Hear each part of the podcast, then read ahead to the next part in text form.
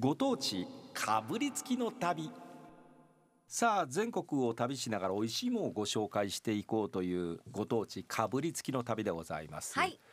今週月曜日マンデーの方で島根県へ行きませんかという番組ツアーのお誘いをさせていただきました、えーありがたいことに初日でもう全部埋まってしまいまして、ね。完売ということになりました。ありがとうござがとうございいました。ました。ていこさんも申し込み漏れということで、そうですね、えーまあ漏れ漏れですけどね。漏れて漏れてしまいましたね。さあそこで島根県のはい。美味しいものはないかいなということで、今日は島根県の方にスタジオにお越しいただきましてお話をお伺いしようということです。島根県大阪事務所の今田淳二さんです。こんにちは。こんにちは。よよろしくお願いいたしま。す。え、えー今田さんは島根県のどちらのご出身で？私はあの真ん中くらいにある大田市というちょうど岩見地方に出雲から岩見に入ったところの町になります。今回はその岩見と石に見ると書いてこれで岩見と読むんですが、えーこの地方を回りましょうと、はい。えーまあ出雲地方というのはよく皆さん行かれるところなんですがなかなかねこの岩見になるとちょっと距離もあるということもありまして行かれない方が多いんですよねせっかくですから、はねはいそちらの方ですね。そちらの方を見に行こうじゃないかという、まあお話からですね、ぜひ岩見うん。えその魅力をたっぷり皆さんに味わっていただかいただきたいという番組ツアーを作り上げたわけなんですが、はい。はい。えーところで今田さん、い今田さんは岩見地方に入ったところということなんですけれども、言うたら出雲地方と岩見地方があるんですが、はいこの差というか、まあ、文化的な差っていうのはやっぱあったりはするわけですか？そうですね。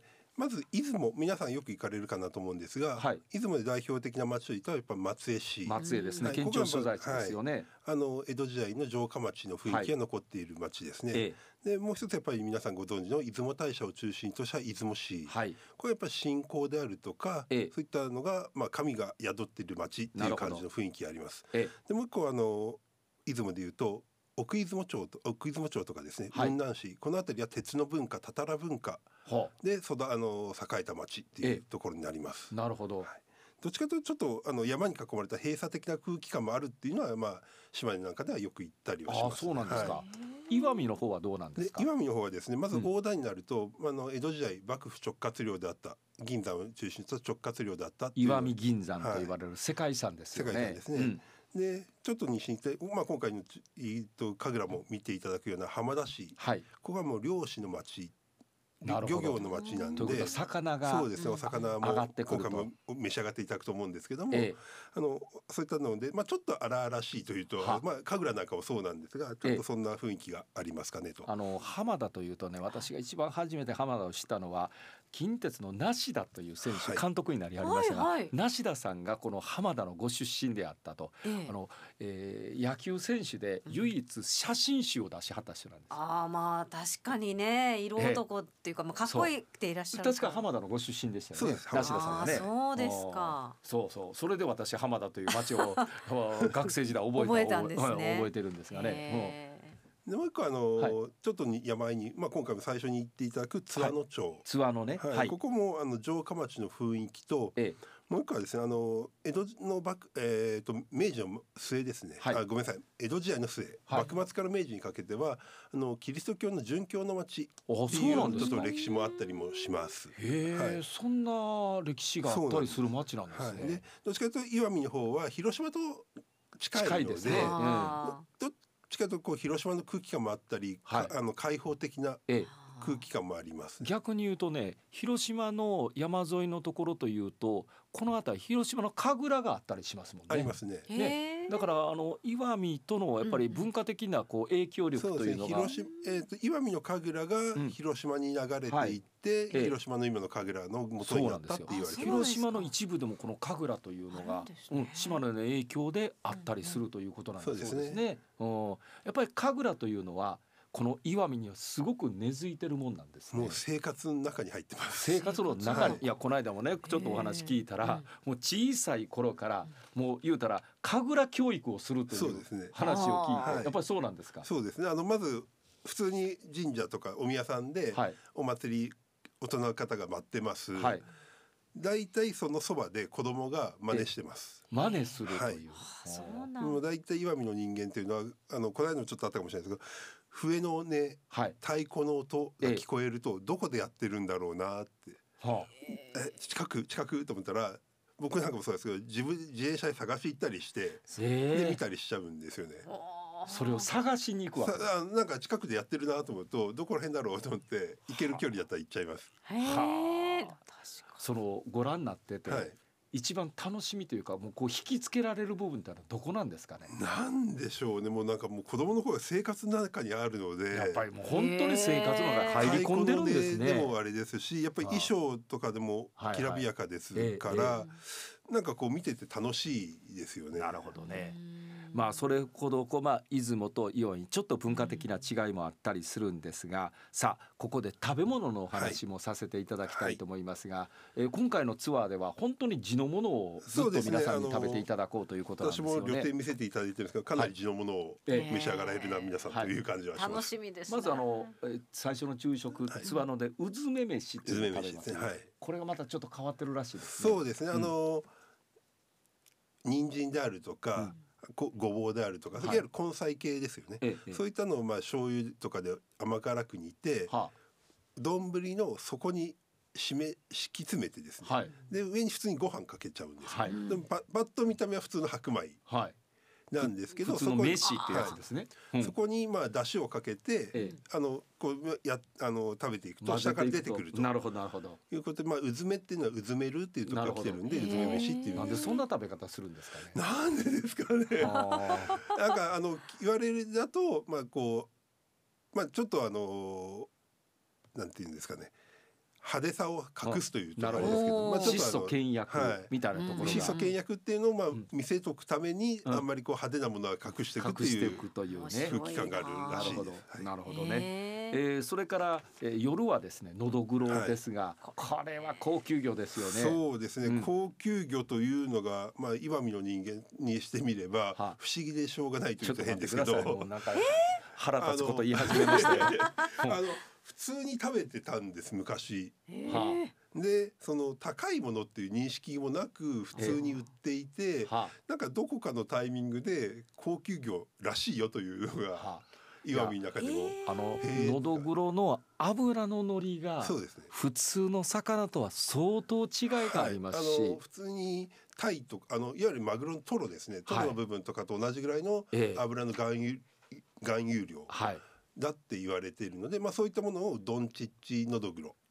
ドンチッチ。はい。のどぐろ、そのドンチッチっていうのは、あのドンチッチっていうのが神楽のお囃子。太鼓のはいはい笛のねこれをまあ子供がそういうふうに聞こえるって言ってえ言うんですけれども。ンチッチドンチッチと、であのよく浜田で上がるアジとのどぐろとうん。カレイ、うん、これがのどんちち産魚って言ってはい。あの浜田の街中でよくまあよく食べられるものになります。へー。では浜田で上がるのみんなドンチッチえーのどぐろドンチッチカレーと、はい、であののどぐろだったら全部のどんちちっては言えるかっていうと、うん。一定の含有量がないといけないとか。なるほど。あの一応ブランド品なので基準はあるんですけど。ドンチッチというのがつくとこれはある程度の基準があってそれをクリアしないとないとそのドンチッチと名付けることはでできないと。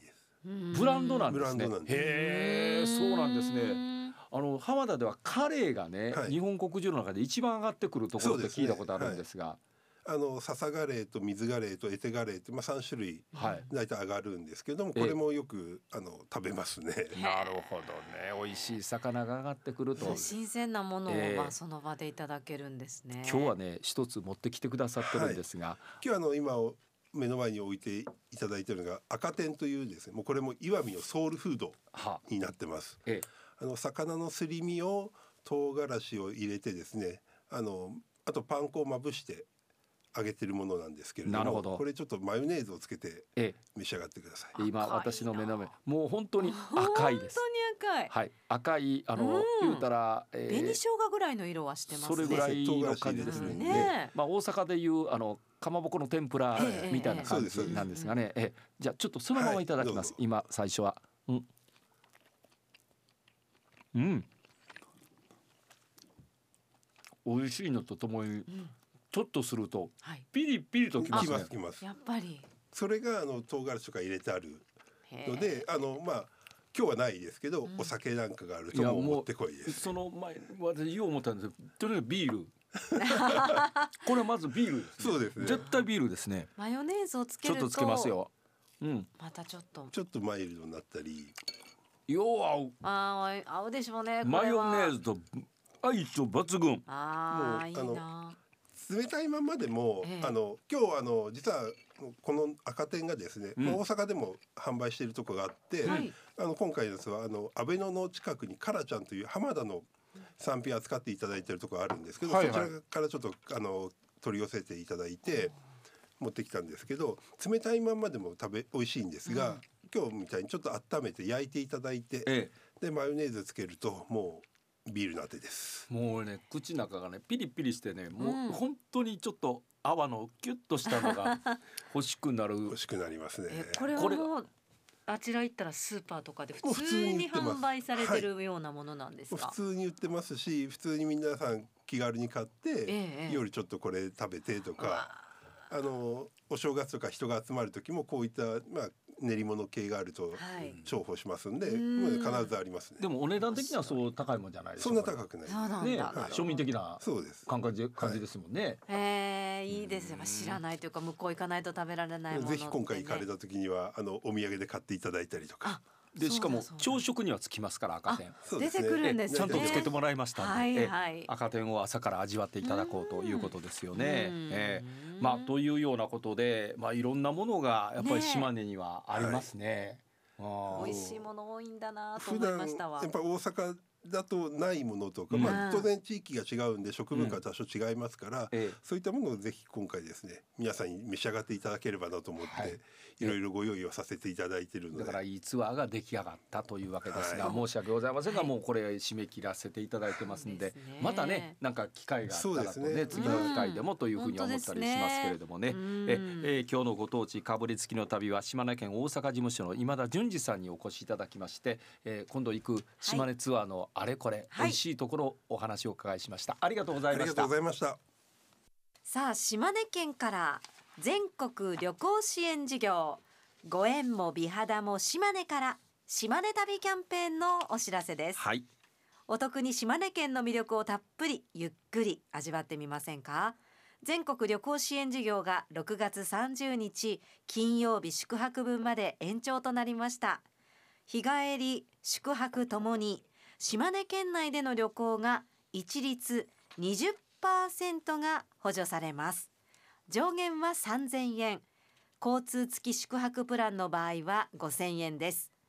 また利用者の方には旅行期間中に使用可能な電子クーポン島根っこペイを配布します。平日は2000円。休日は1000円のクーポンで旅行先の飲食店などさまざまな店舗施設で利用が可能です。島根旅キャンペーンの利用はワクチン接種証明や陰性証明は不要ですがご本人様確認および居住地の確認ができるものが必要です。確認ができない場合は対象外となりますので証明書類は必ずご準備ください。キャンペーンは予算額に達し次第終了となります。